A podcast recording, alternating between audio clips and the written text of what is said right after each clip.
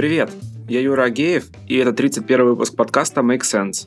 Вместе с гостями подкаста мы говорим о том, что играет важную роль при создании и развитии продуктов. Люди, идеи, деньги, инструменты и практики. И сегодня мой собеседник Михаил Танский. Мы поговорим о том, как создавался HandFlow, о состоянии рынка HR Tech в России и о том, как дизайн помогает продавать B2B продукты. А еще затронем тему маркетинга с точки зрения контента и событий. Подкаст выходит при поддержке Product Sense, конференция о менеджменте продуктов. Следующая конференция пройдет 15-16 апреля в Москве. Миша, привет. Привет. Расскажи немного про себя, пожалуйста. Меня зовут Михаил Танский. Я вообще дизайнер. Последние лет 13-14 занимаюсь интерфейсами всяких больших интернет-сервисов. Сейчас, с 2015 года, я с партнером, который программист, мы сделали интернет-сервис для ведения вакансий и работы с базой резюме HuntFlow. Соответственно, вот мы уже несколько лет, почти 4 года работаем в HuntFlow в своем. Вот. Да, ты скромно рассказал. У тебя в да. профиле написано, что ты был арт-директором HeadHunter когда-то еще. А, мне историю нужно сказать. Ну, ну кратенькую. Ну, просто ну, тогда будет понятно, откуда взялось. Но это не оттуда взялось, на самом деле. HuntFlow не оттуда взялся. Ну и да, я начал э, с работы дизайнером интерфейсов Mail.ru. До этого я делал всякие корпоративные и информационные сайты сначала на фрилансе, потом в агентствах.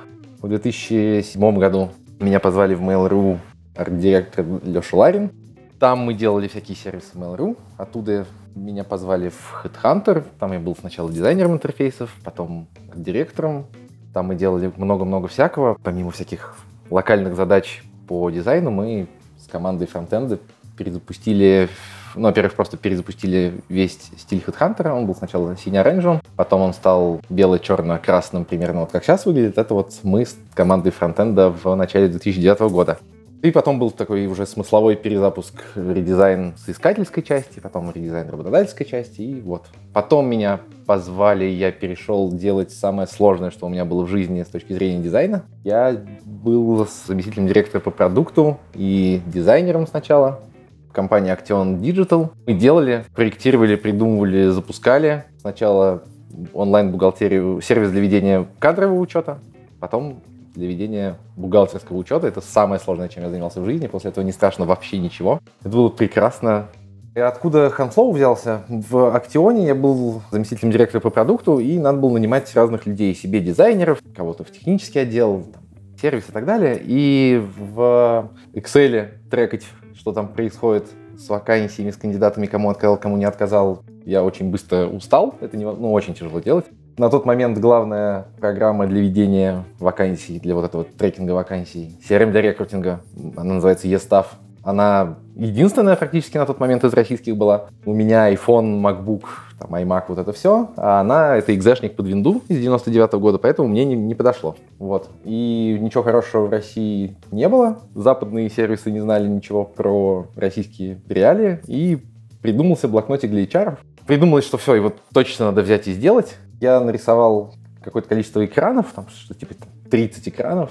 Заново вот у меня были, были каникулы, 2000, январь 2015 по года. Были каникулы, сел, нарисовал кучу всяких экранов, у меня было 700 долларов, я пошел нудеть программистам. Ребята, а можете сделать, вот мне кажется, что это нормально, давайте можете сделать прототип, я вам дам 700 баксов, ну вот хоть как-то вы сделаете его, качество не сильно важно, я хотя бы пойму, это вообще жизнеспособно или не, жизнь, не жизнеспособно. Вот. И я, когда дошел до Виталия Глибина, с которым в итоге мы это все сделали, он сказал, что мне неинтересно делать за 700 баксов, но там был, но выглядит вроде классно, и я тоже себе, он был тем лидом фронтенда тогда в Актионе. Мне тоже нужно нанимать, вообще выглядит клево, я тоже хотел бы это все использовать, давай попробуем сделать. И вот мы с начала 2015 по 17, по 16 апреля 2017 это все делали, делали, в ночь 16 на 17 запустили, и вот так получился Handflow. В целом мы делали, мы это называли долго блокнотик для HR, а потом, когда функций стало очень много, и уже все, уже невозможно было, ну все, там десятки функций, какие-то клиенты уже, мы себе запретили называть это блокнотиком для HR, уже все, слишком сложно,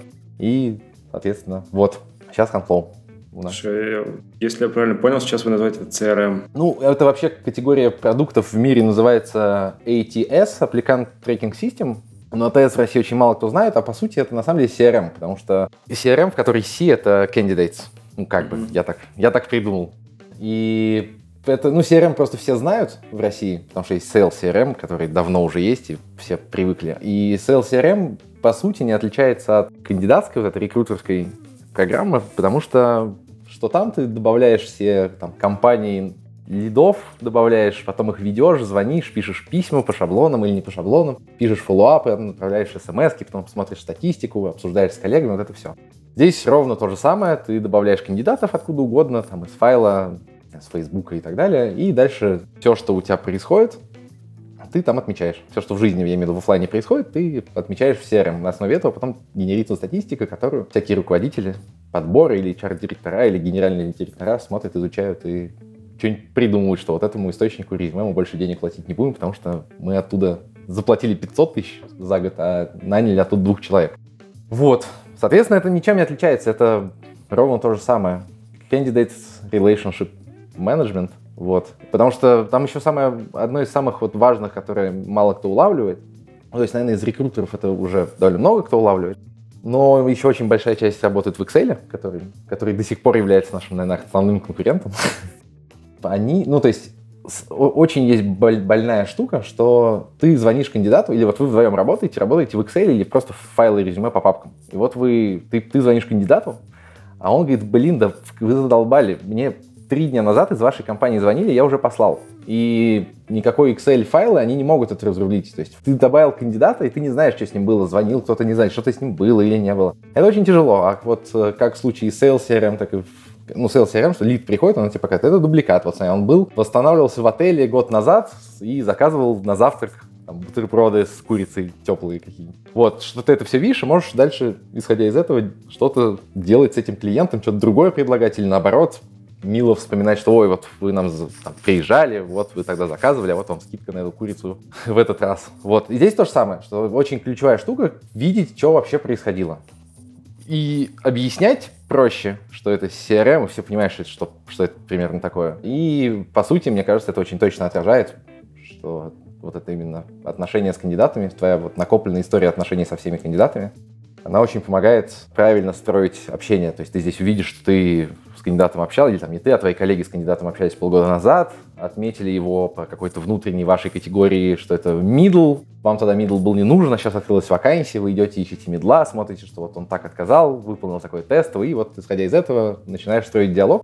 Уже ну, как будто ты не в первый раз с кандидатом общаешься, и это позволяет отношения сильно более хорошими выстроить. Вот. И именно это и есть основная функция, собственно, программы. Это очень похоже на то, что, ну, по сути, в, в каком-то смысле сейчас уже кандидаты выбирают компанию, и ты, по сути, формируешь образ компании как продукта для взаимодействия дальнейшего, рабочего взаимодействия, и вот как раз эта штука, то, что вы помогаете его эффективнее ну, да, делать. Да, да, и там вот то, что это онлайн-сервис, ну, на самом деле, там есть у нас клиенты, которые там вели в Jira или вели в Trello, там, понятно, что они просто ничего не знают про резюме, ничего не знают про джоб-сайты, про там, именно назначение собеседования, вот этой специфики там нет. Но это же то же самое. Трекинг задач там, в Jira ничем не отличается от трекинга клиентов в Sales CRM или там, от трекинга кандидатов в Handflow. Абсолютно ничем не отличается, кроме вот того, что Jira заточена под workflow какие-то процессные, просто вот буквально процессные, плюс там у нее какой-то большой слой интеграции со всякими репхабами, битбакетами и так далее.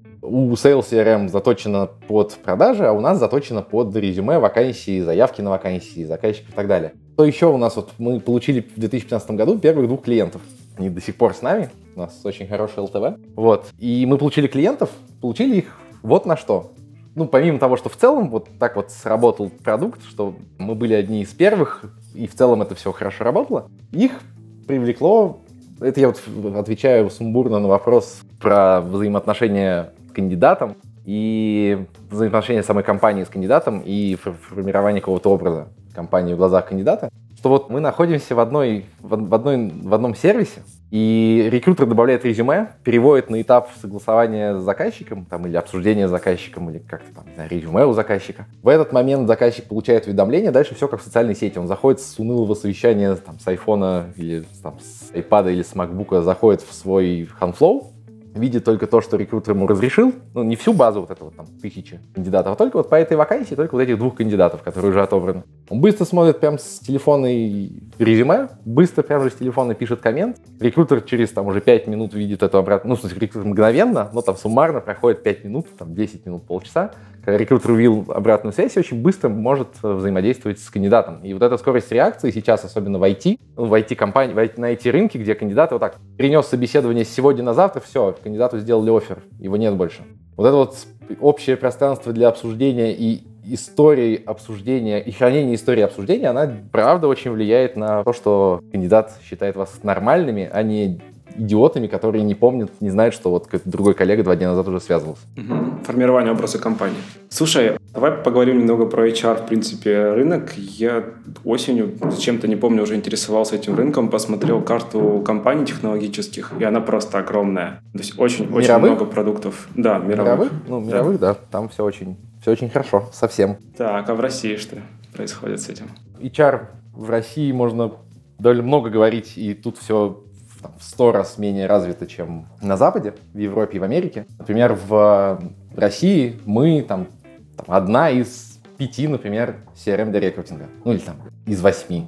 Ну и там у нас там сотни клиентов, тысячи ежедневно пользуются, и вот у нас мы, мы довольно крупные. А на Западе там примерно сотни их, там их, не знаю, 500. И при этом у лидера рынка доля, я смотрел это в 2015-2016 году, у лидера рынка, там, вот именно вот этого CRM, Applicant Tracking System, доля примерно там, 9%, а все остальное такой длиннющий хвост. И компания, которая делает какой-нибудь сервис для, для рекрутеров, и у которой доля там 0,15%, там 15 сотых, это все равно уже тысячи пользователей, и там рынок огромный. В России такого, к сожалению, нет. Это первая часть. Ну или, не знаю, для нас это к счастью, наверное, нет, потому что наши локальные именно в сегменте CRM для рекрутинга конкуренты есть, они нас подстегивают, все хорошо.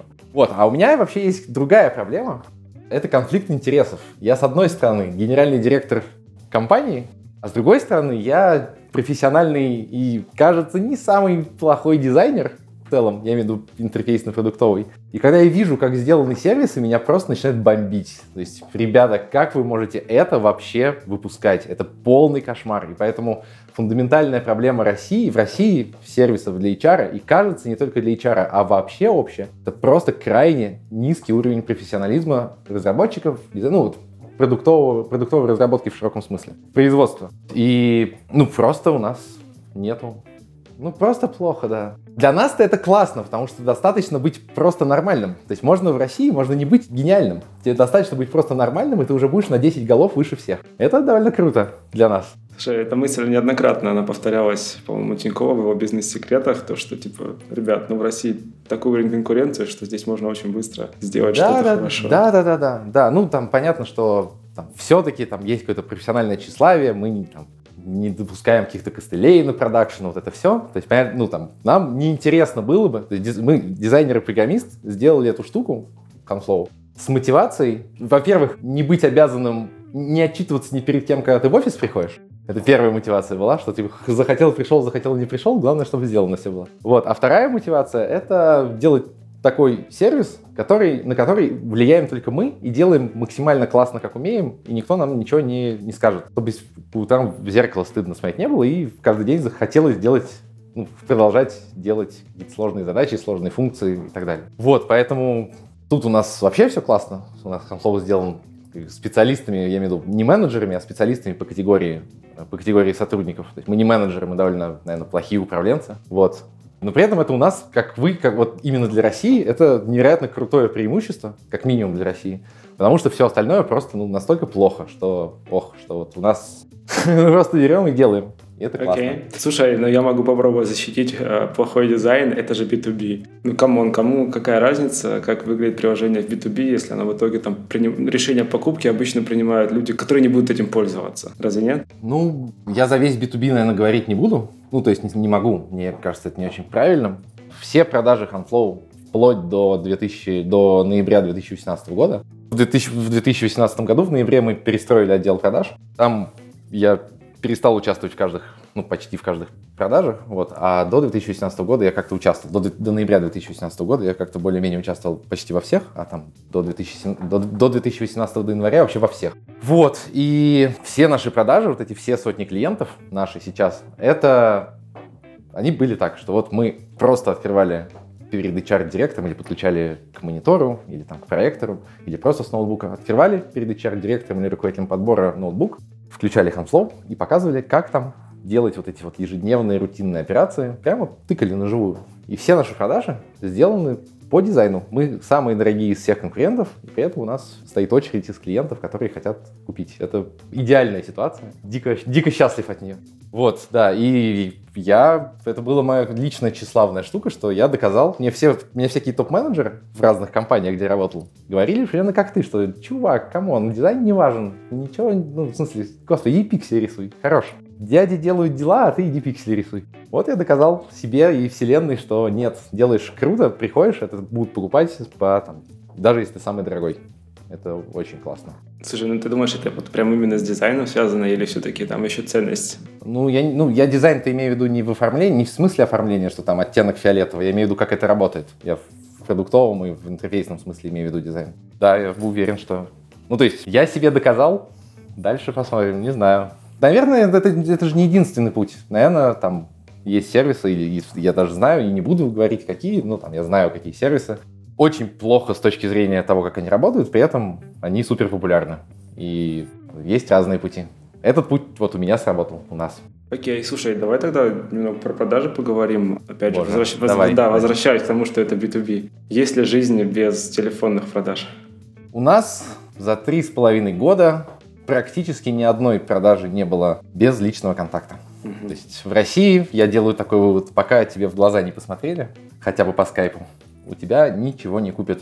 Ну, понятно, что я генерализую, генерализирую, вот, понятно, что там есть какой-то процент, там, типа, а все-таки 10%, 10% у нас купили и без этого. 90% или 95% это все равно созвон, обсуждение личное, там, скайп, зум, Hangouts, телефон, личная встреча. Я считаю, что в B2B только личные продажи.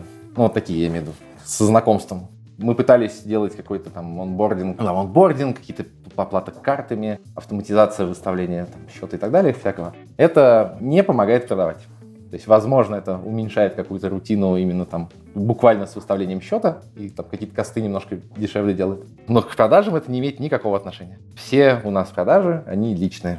Поэтому мне кажется, что да, как минимум в России только вот поговорил, продал, не поговорил, точно не купили. Слушай, это прям вот интересная особенность, потому что ты заходишь на зарубежных сервисах, там, чтобы инвойс получить, ну, именно вот счет классический российский, постараться, короче, надо. То есть там они, насколько понимаю, они заточены во многом на карты. На что? На карты, ну, прием просто карт.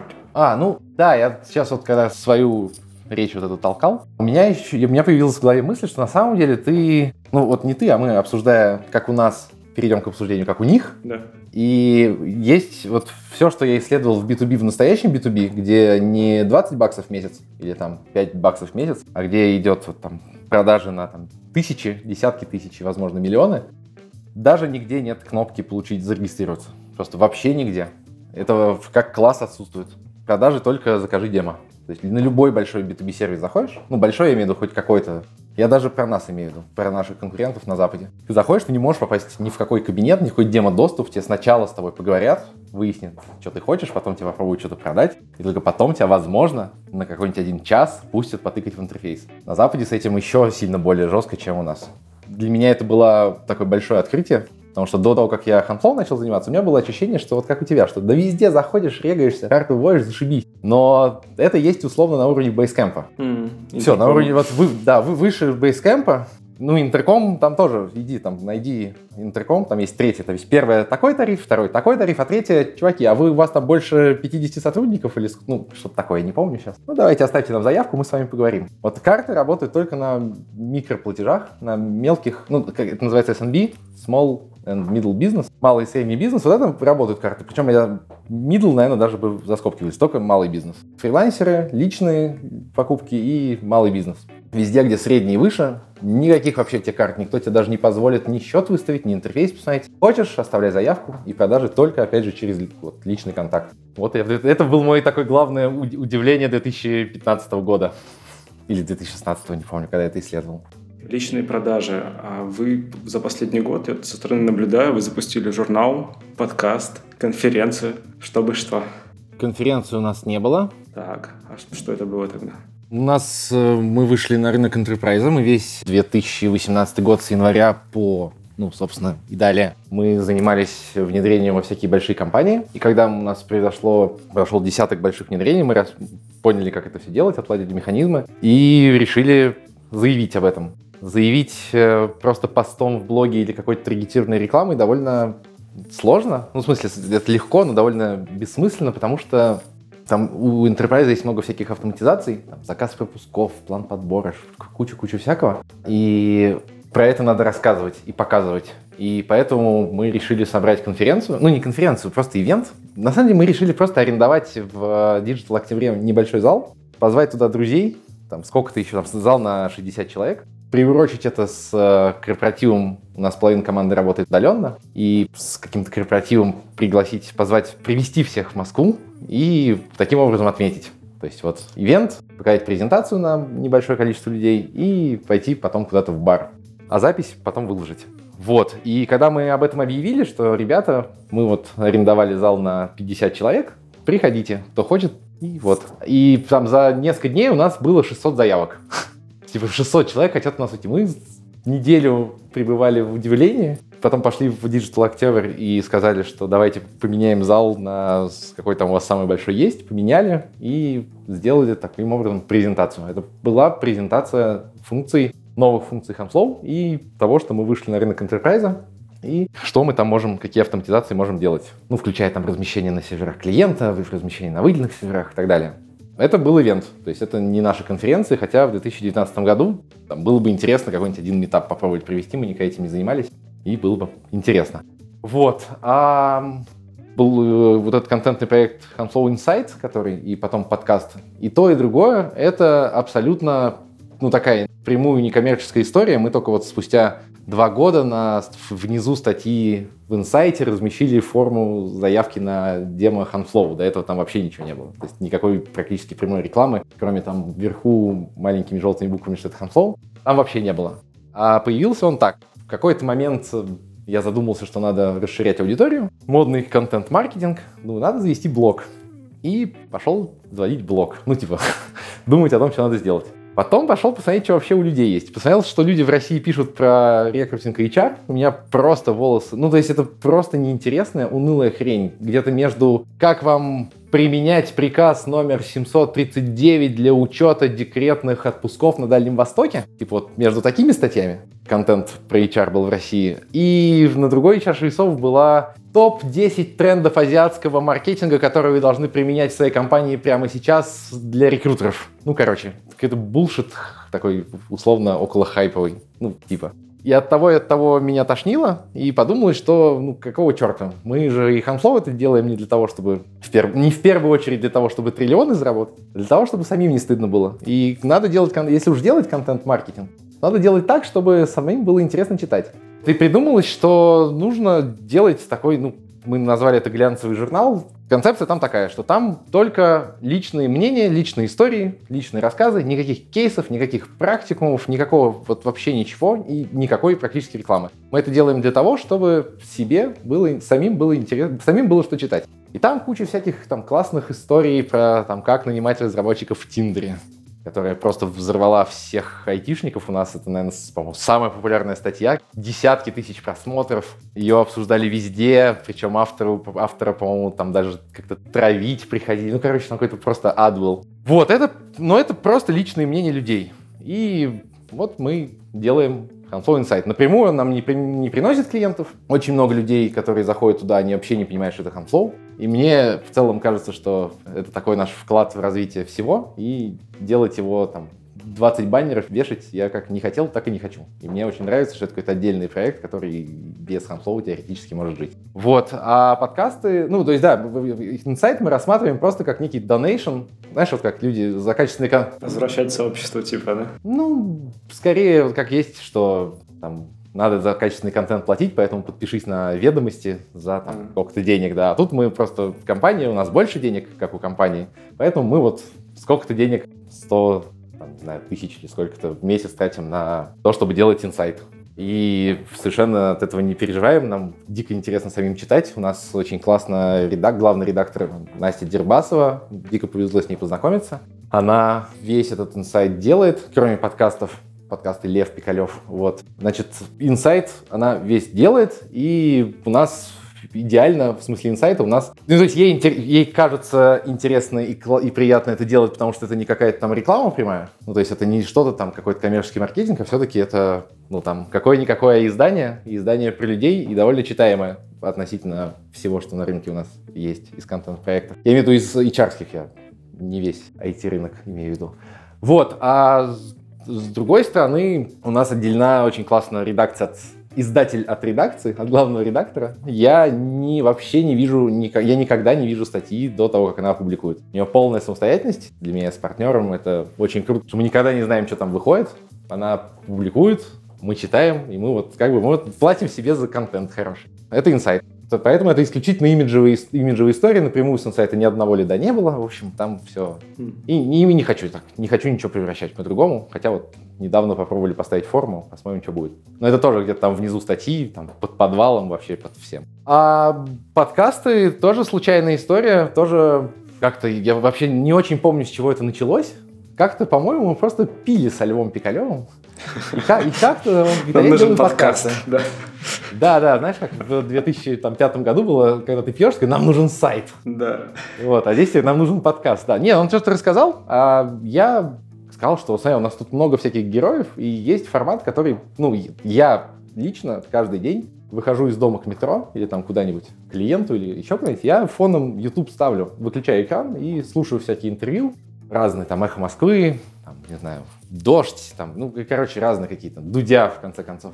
И было бы классно слушать, потому что я за три года я увидел, что HR и рекрутеры в большинстве своем это довольно офигенные, крутые ребята и девушки, у которых есть что сказать, у которых есть своя позиция, и их интересно слушать, и куча всяких интересных историй. И читать буквами — это все-таки другой формат, чем голосом, ну, чем, чем слушать аудио, и поэтому как-то вот мы пили, и он сказал, что он делает подкаст, я говорю, слушай, здесь столько клевых людей, не хочешь ли ты? Потом мы как-то пообсуждали, Лев очень переживал, что, ну смотри, подкасты стоят денег, а скорее всего приносить ничего не будет. Я говорю, Саня, у нас есть, у нас много такого, что нас отнимает денег, ничего не приносит, но зато нам классно каждый день просыпаться. Вот, решили, он полностью делает подкасты у нас от начала до конца, он ведущий, Единственное, что вот мы говорим, ну, я, я и Настя, мы указываем, с кем ему можно было бы поговорить и примерно на какие темы. Но ровно то же самое. Мы, пока он не запишет и не смонтирует, и не выложит, мы вообще не знаем, что там будет. И это тоже очень круто для нас. Это вот весь инсайт, и аудио, и текстовая часть. Это такое невероятно крутое детище, которое позволяет нам с интересом читать и слушать интересных людей. Это прям одна из... Инсайт, в общем, гордость, что мы можем себе это позволить. И Слушай, могу, могу бесконечно про это говорить. Да-да-да, но со стороны кажется, что это вполне себе такой спроектированный контент-проект, но вот оказалось, что нет. Нет. Ну, классно, когда ты делаешь не стыдно, оно в итоге ты получается хорошо. Да. А если делаешь okay. изначально какой-то спроектированный проект, то в итоге получается какая-то шляпа. А нас самих прет каждый день это делать, и это классно. Интересно, мы вчера как раз был вебинар с Дарьей Кузнецовой из Aviasales mm-hmm. насчет блога, собственно, и в конце обсуждали, там был вопрос, а когда стоит заводить блог? Ну, ответ на этот вопрос был примерно таким, если вы задаете себе такой вопрос, то, наверное, вам не нужен блог. Ну да. Но вообще я закончу тему контент-маркетинга нашего именно Hamslow в том, что у нас есть блог, в котором есть э, там мы пишем туда об обновлениях, новые функции, акции, ну вот прям блок, корпоративный блок. И там вот абсолютно прямая реклама, что мы вот здесь сделали классную штуку. Вот, смотрите, акция два там, месяца новым клиентам, а еще вот, смотрите, гостевое интервью, здесь вам расскажут, как составлять текст описания вакансии. То есть у нас есть контент-маркетинг в классическом виде, это наш блог. Ну там и Настя пишет, и я пишу, и еще один редактор у нас есть, Кристина, она тоже пишет блог, и сейчас большинство, наверное, она в блоге автора. Я имею в виду в последние там месяц большинство постов выходит за ее авторством. И там вот, там такой классический, что вот есть блог, мы там пишем какие-то, пытаемся какие-то статьи практические, какие-то обновления, какие-то там акции, ну прям вот корпоративный блог. А инсайт это такое угу. отдельное, украшенное бриллиантами наша такая не, священная корова. Ну, не священная корова, в смысле, просто то, что нам удовольствие приносит. Хорошо. Но вот такой контент-маркетинг в корпоративном смысле у нас тоже есть, и он как раз работает очень, очень хорошо. Угу. Окей. Слушай, давай поговорим тогда про то, как все-таки стало понятно, что людям-то надо. Ну, то есть ты сказал, что в какой-то момент просто сел, нарисовал макеты и понеслось. Ну, С людьми да, не общался, здесь... ничего. Я это обсуждал, и здесь у меня никакого хорошего ответа нету. Потому что я не настоящий продукт, несмотря на то, что с 2000 там, какого-то, условно, 2014 года у меня в должности есть слово продукт, и в слово я в целом отвечаю за продукт. То есть, в смысле, я отвечаю за продукт, а не там кто-то еще. И я не настоящий продукт, потому что у нас нет вот этих всех, как люди все, ну вот как там читаешь всякие посты всяких продуктов. Даже мы меряем вот такую штуку, еще вот так, а сделай такую метрику, смотрите, здесь мы считаем вот так, у нас такого нет. Мы не умеем это делать, и, ну, то есть, пока не сильно переживаем об этом. Вот, и мне еще повезло, что я все время, то есть я везде работал в компаниях, в которых кто-то был надо мной, кто знал и верил, что это нужно делать. И тоже там, ну, то есть в HeadHunter, HeadHunter сделан не потому, что кто-то поговорил, там, в 2000, 2000 году, что ли. Не потому, что кто-то сам с кем-то поговорил, а просто потому, что ребят перло, они решили это сделать. В Актионе эту бухгалтерию тоже, что, ну, там тоже была концепция, почему это всем будет нужно, вот этот сервис, хороший сервис бухгалтерского кадрового учета, почему он всем будет нужен. У Актиона много разных изданий, есть журналы, есть цифровые журналы, есть электронные справочные системы, и вот бухгалтер окружен контентом полностью, кроме одного. То есть, соответственно, Актион не, не касался бухгалтера в смысле именно рабочего места. А все остальное вокруг бухгалтера было актионовским. И есть актионовским. И поэтому там было, было предположение, что вот если мы сделаем еще и сервис, в который будем прям напрямую контент доставлять, то бухгалтер будет, ну, вообще просто полностью с нами. Все, ему вообще из этой экосистемы информационной, профессиональной не надо будет уходить. Вот, то есть там они тоже придумали, что бухгалтерия это круто. В смысле, вот этот сервис его надо делать просто потому, что надо делать, мы в него верим. Handflow сделан ровно так же, что мы верим, что это нужно было, потому что нам самим казалось, что это классно иметь классный продукт, который позволяет вот так делать, потому что там, у нас в маке, и еще нас тошнит от того, что там, верстка разъехалась ну, то есть не очень профессионально сделанных сервисов. И там в мейле тоже кто-то когда-то в 2007-2008 году, кто-то сверху придумывал, что мы делаем проекты. Поэтому я живу всю жизнь, всю свою профессиональную жизнь, я живу в ситуации, когда мы работаем, потому что мы верим в то, что это надо. И в целом, пока я ни разу еще не сталкивался с ситуацией, когда... То есть просто вот реально я 13 лет занимаюсь сервисами большими, и у меня ноль ситуаций, когда я что-то делаю, а это потом, не знаю, закрывалось именно по причине того, что это оказалось не нужно. Я этим избалован. Поэтому ничего, кроме того, что там, что мы разговаривали, что не разговаривали, ну, кроме ответа на вопрос, что мы не разговаривали, я не могу ничего сказать. Я просто, мне показалось, что это круто сделать. Ну, нам вдвоем показалось, что это круто сделать. Мы сделали, случайно оказались на конференции в Питере, на hr конференции. Прямо на стенде мы получили двух клиентов. Один это Selectel, дата-центры классные, большие. Второй это Simrush, тоже большая компания сейчас уже там под 20 рекрутеров. И мы таким образом подпитались после этого еще больше веры и начали фигачить. Я, ну, да, мы не разговаривали. Понятно, что продуктовый план именно разработки фич, он всегда состоит на какую-то, ну, то есть он всегда состоит на какую-то долю что тебе нужно для выживания, ну, для развития, там, да, что для маркетинга какую-то фичу нужно еще вот в такой сегмент мы должны, вот этот сегмент мы не покрываем, а должны его покрывать, и там мы еще деньги можем зарабатывать. Это с одной стороны, да, какие-то внутреннее важное развитие. Второе — это аналитика фидбэка. Вот что у тебя... Ну, то есть аналитика фидбэка, причем не только фидбэка сервисного, а еще аналитика причин отказов. То есть почему селзы не могут продать. Например, селзы не могут продать, потому что у вас нет встроенного почтового клиента. Почту нельзя отправлять, у меня почта остается за пределами вот этой программы, и мне нужно руками копировать. И это, и это ничем не отличается от Excel, поэтому я вас не куплю. И вот мы видели, что там много причин отказов по этой причине. Ну, именно много отказов именно по этой причине. Мы подняли приоритет, сделали встроенный почтовый клиент. То аналитика вот этого в широком смысле фидбэка тоже влияет на продуктовый план, на текущий продуктовый план разработки. Но это же, наверное, можно считать, что это поговорили, наверное. Но изначально просто вот вера была, что это классно, и вот я, я избалован этим. Слушай, ну Вера, мне кажется, все-таки немного лукавишь. Ты же говорил, что у тебя была проблема, у тебя была собственная боль, которую хотелось решить. Ну да, но это же какая разница? Ты поверил, я просто. Ну да, я, у меня же там, наверное, много всяких болей, которые можно решить. Я почему? Ну, и, я и много других людей. Много других людей еще делают что-то, что им кажется, а у кого-то не взлетает. У меня вот мне везло. Везение – это спорная концепция, мне кажется. Когда люди что-то делают, она работает еще лучше. Да, я считаю, что фраза «нормально делай, нормально будет», она далеко не ироническая. Окей. Ты вот упомянул продажников, просто тоже работал в B2B компании. Интересная тема, что они порой считают, что именно по этой причине там люди... Короче, люди не покупают именно по этой причине. Но на самом деле, может быть, дело не в том, а в том, что они не донесли ценность. Ну, я, да, где подписаться? Окей. Есть, есть варианты. Но если тебе отказывают, вот каждый день у тебя там 5 лидов, ну, я сейчас загрубляю, там, это не наш опыт, но, например, каждый день у тебя 10 лидов, не 5. 10 лидов, и 9 из них говорят, что у тебя нет встроенного почтового клиента, М. то количественно ты все равно видишь, где провал. То есть у тебя разные причины у селзов, что этот по этой причине, это по этой причине, это по этой причине, то это надо, наверное, идти и с селзами работать над ценностью, над донесением ценности. Ну или вообще там заново свежим взглядом взглянуть на то, что ты делаешь в продукте. А если у тебя вот реально там 40% отказов по одной причине главной, ну, мне кажется, там можно доверять количественным вот этим показателям. Мгм. Слушай, а ты еще говорил, что вы сделали несколько больших кейсов. Насколько помню, там был и Mail.ru, и компания Mamba. Ну, Мамба это небольшой кейс, Ага. это там внутренняя история. Почему я об этом написал? Мамба нет, это не, не enterprise. Окей, но Mail.ru это Enterprise. Да, Mail.ru это прекрасный enterprise. Боже, какие там прекрасные IT-специалисты. Боже мой, хочу их обнять всех. Да. Что? Да, а вопрос? Ну, интересно, насколько сложно вообще провести такую большую штуку, интеграцию. Ну, с нашей стороны уже не сложно.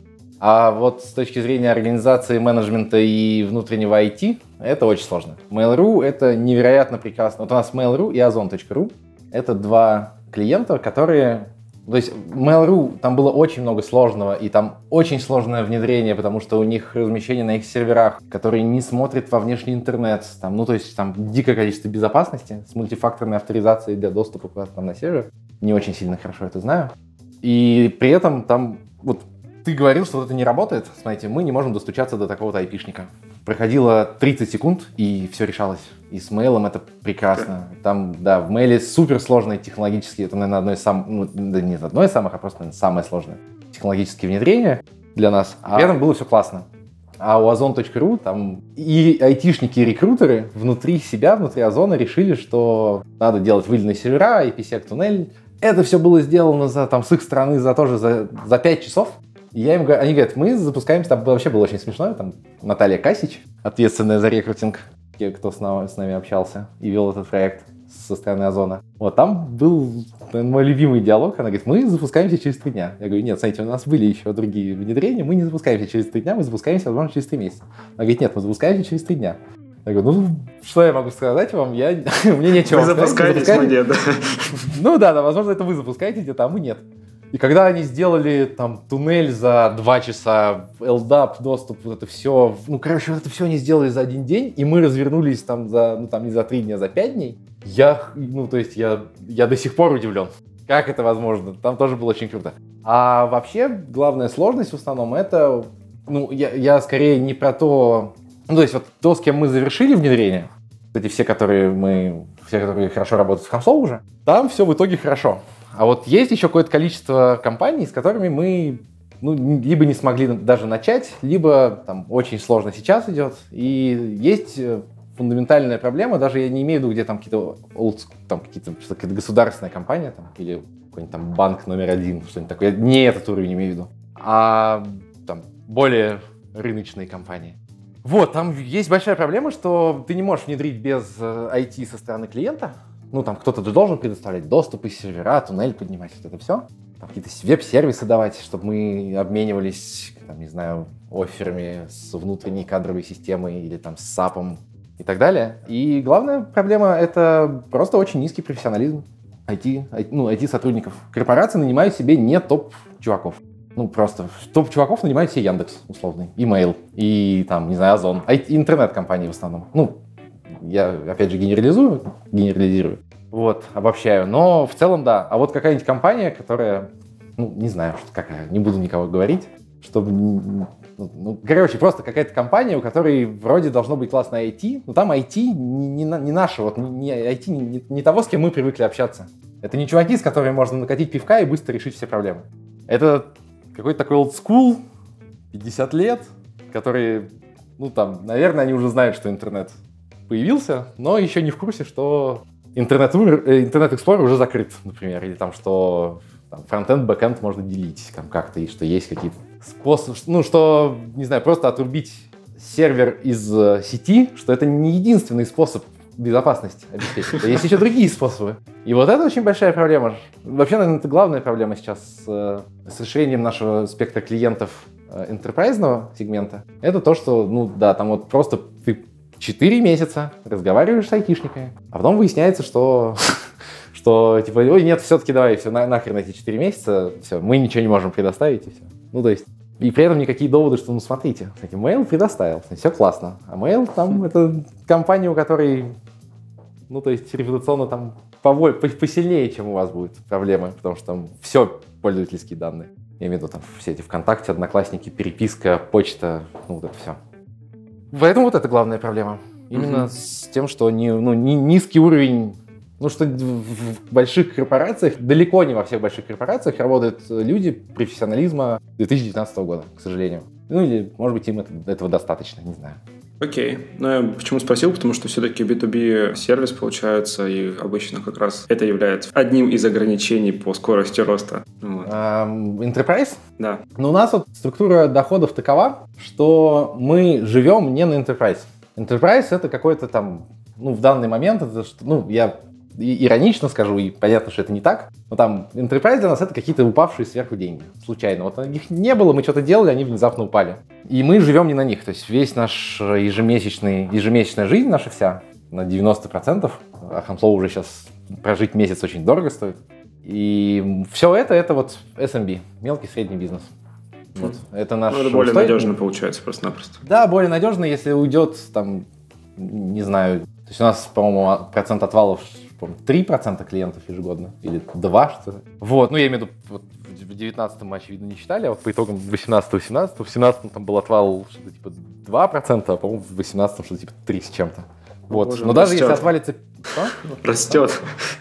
С одного до двух. Ну, такая, конечно, для клиентов же больше становится. Окей. Okay. Вот, да, и даже если отвалится, там, не знаю, 20%, я надеюсь, не отвалится, но даже если отвалится, то мы все равно будем нормально себя чувствовать, потому что это небольшой, небольшой средний чек. Поэтому мы осознанно не настраиваемся на то, что мы зарабатываем только с Enterprise. То есть Enterprise дает огромную долю выручки, но ежемесячная жизнь у нас, мы запрещаем себе строить бюджет, предполагая, что вот какой-то Enterprise у нас появится. Мы максимально не контролируем Enterprise, не, контролируем их айтишников, и поэтому рассчитывать на эти деньги не можем, хотя деньги там значимые. Вот. Да, и мы живем, в общем, вот на SNB.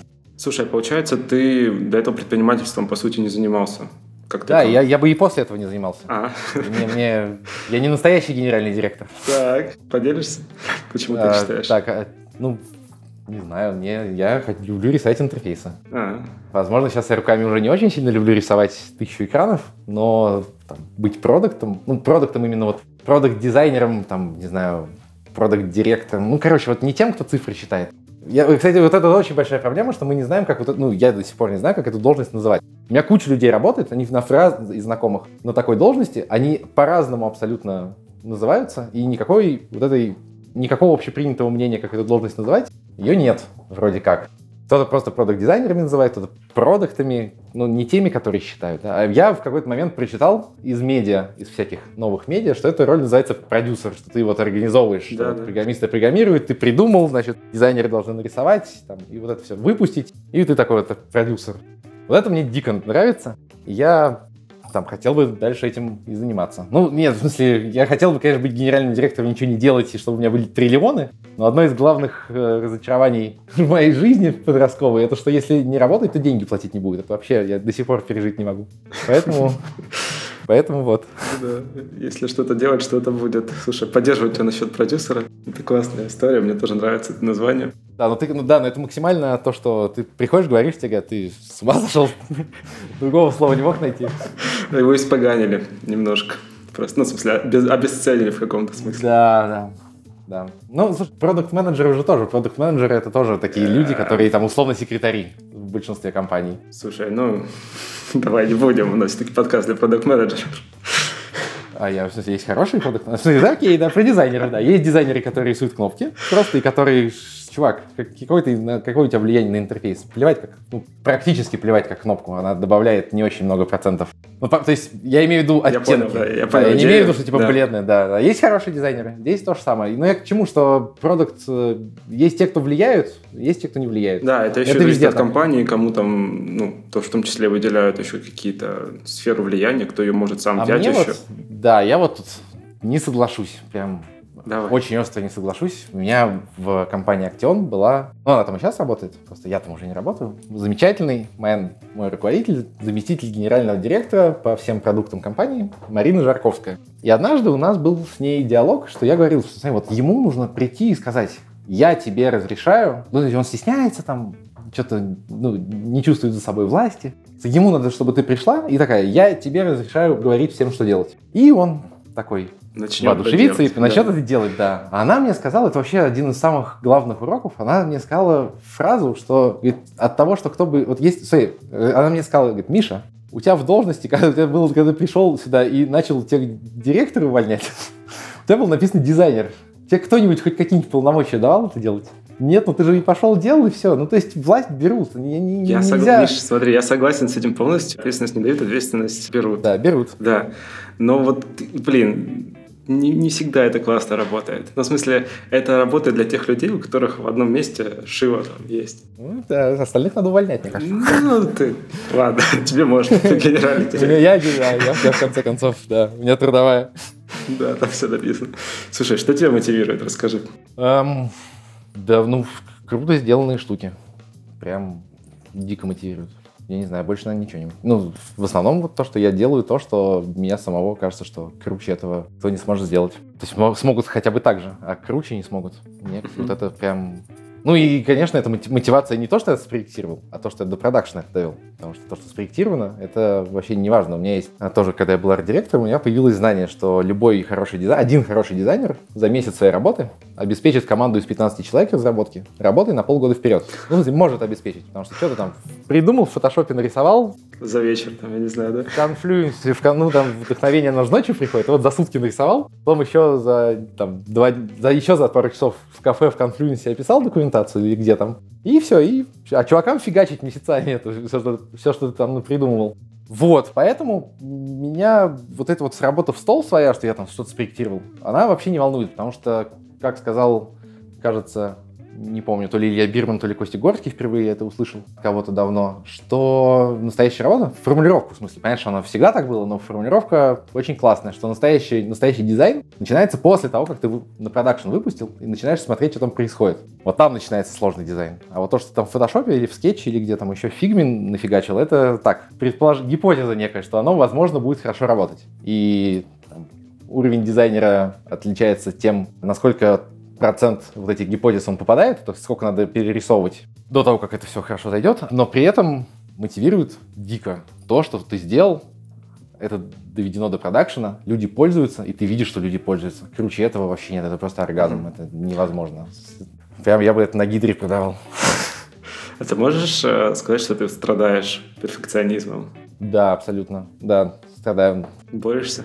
Ну, оно само. Ты когда, когда ну вот это в Актионе началось, ну нет, даже, наверное, в HeadHunter. Да вообще даже, как только ты начинаешь действительно в твоей ответственности входит доведение до продакшена, как дизайнера, или там, неважно кого, как арт-директора, у тебя перфекционизм сам-то немножко уходит. Потому что ты понимаешь, что вот окей, у тебя всегда есть выбор. Вот, вот это вот вылезать и неделю программисты будут это делать, ну, например, я специально загрубляю. Вот, или не вылезать, и программисты сделают что-то другое твое у них же ограничены ресурсы, а у тебя миллион идей. И вот выбери, что ты из этих идей хочешь сделать. Что-то там не на 90%, а на 100, или на 100 вообще недостижимо, не на 90, а на 95, или ты вот это все-таки на 90 сделаешь, и все будут счастливы, а дальше программисты будут делать там что-то другое, что, то, что тоже очень важное и принесет больше пользы и больше удовольствия.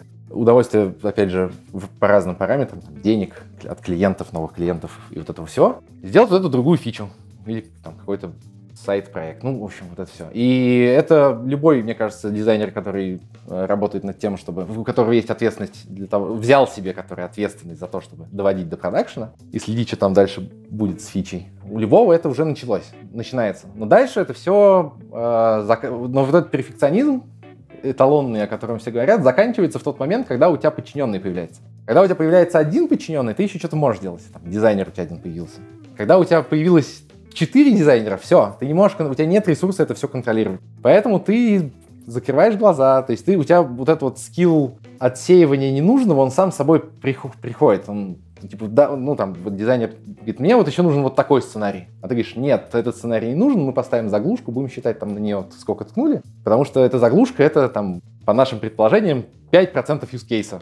А 95 это вот все остальное. Не надо ради 5% use кейсов, не надо 95% задерживать. Это мы потом когда-нибудь дойдем или вообще просто снесем, если никто даже просить не будет. Вот. А у меня сейчас стадия, когда у меня, у нас в Хамслоу работает 34 человека. Понятно, что за программистов я не очень сильно отвечаю. Но на продаже, клиентский сервис, там, маркетинг, не знаю, дизайн, вот это все. Да на самом деле, конечно, я переживаю за программистов. За то, что они делают или не делают. И когда у тебя вот всего 34 человека, вот я один, а там 33. Все, у тебя вообще, у тебя, вот ты, ты настолько эффективно научаешься класть болт вообще на все, типа, чуваки, все, здесь нормально, выпускаем в продакшн, никто ничего не заметит. Вот эта жизнь, она учит очень сильно. То есть, хотите избавиться от перфекционизма, наймите себе кого-нибудь и попробуйте быть перфекционистом с кем-нибудь. Вот. А там оно закончится либо увольнением, что все, ты поймешь, ну, человек поймет, что он не, не хочет развиваться в сторону тем лида, и пусть кто-то будет над ним, кто будет это отсеивать? Ну, все равно же должен быть какой-то арт-директор, тем кто финальное решение принимает. Ну, я имею в виду в больших компаниях. Ну, или там в относительно больших компаниях, где хоть какой-то процесс производства IT-продуктов есть.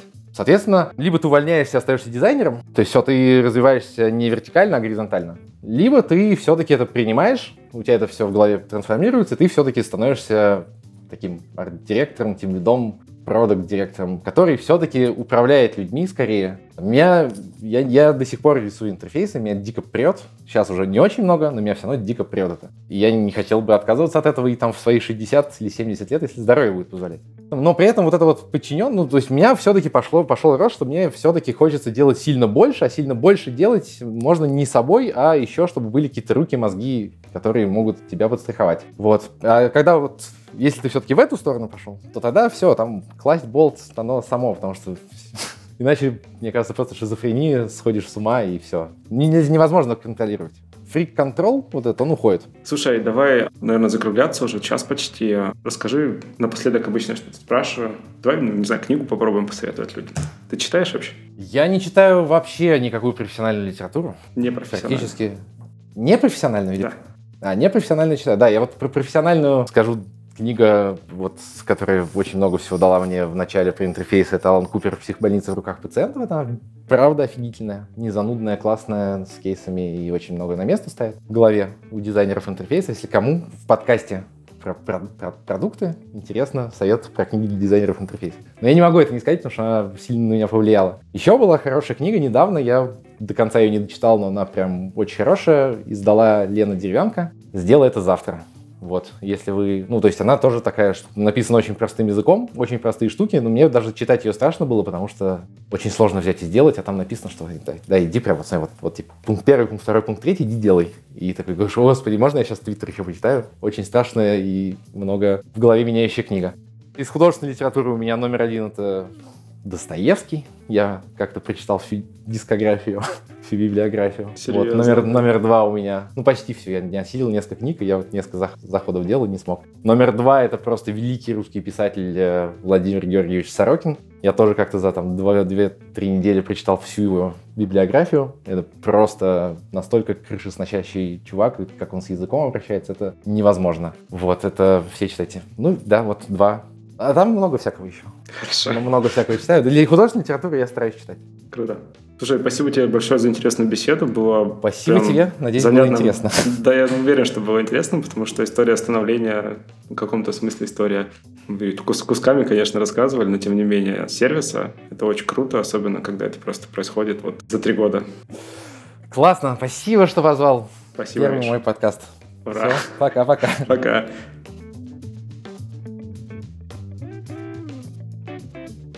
Итак, в этом выпуске подкаста Make Sense вместе с Михаилом Танским мы поговорили о том, как создался Hanflow и о состоянии рынка HR Tech в России.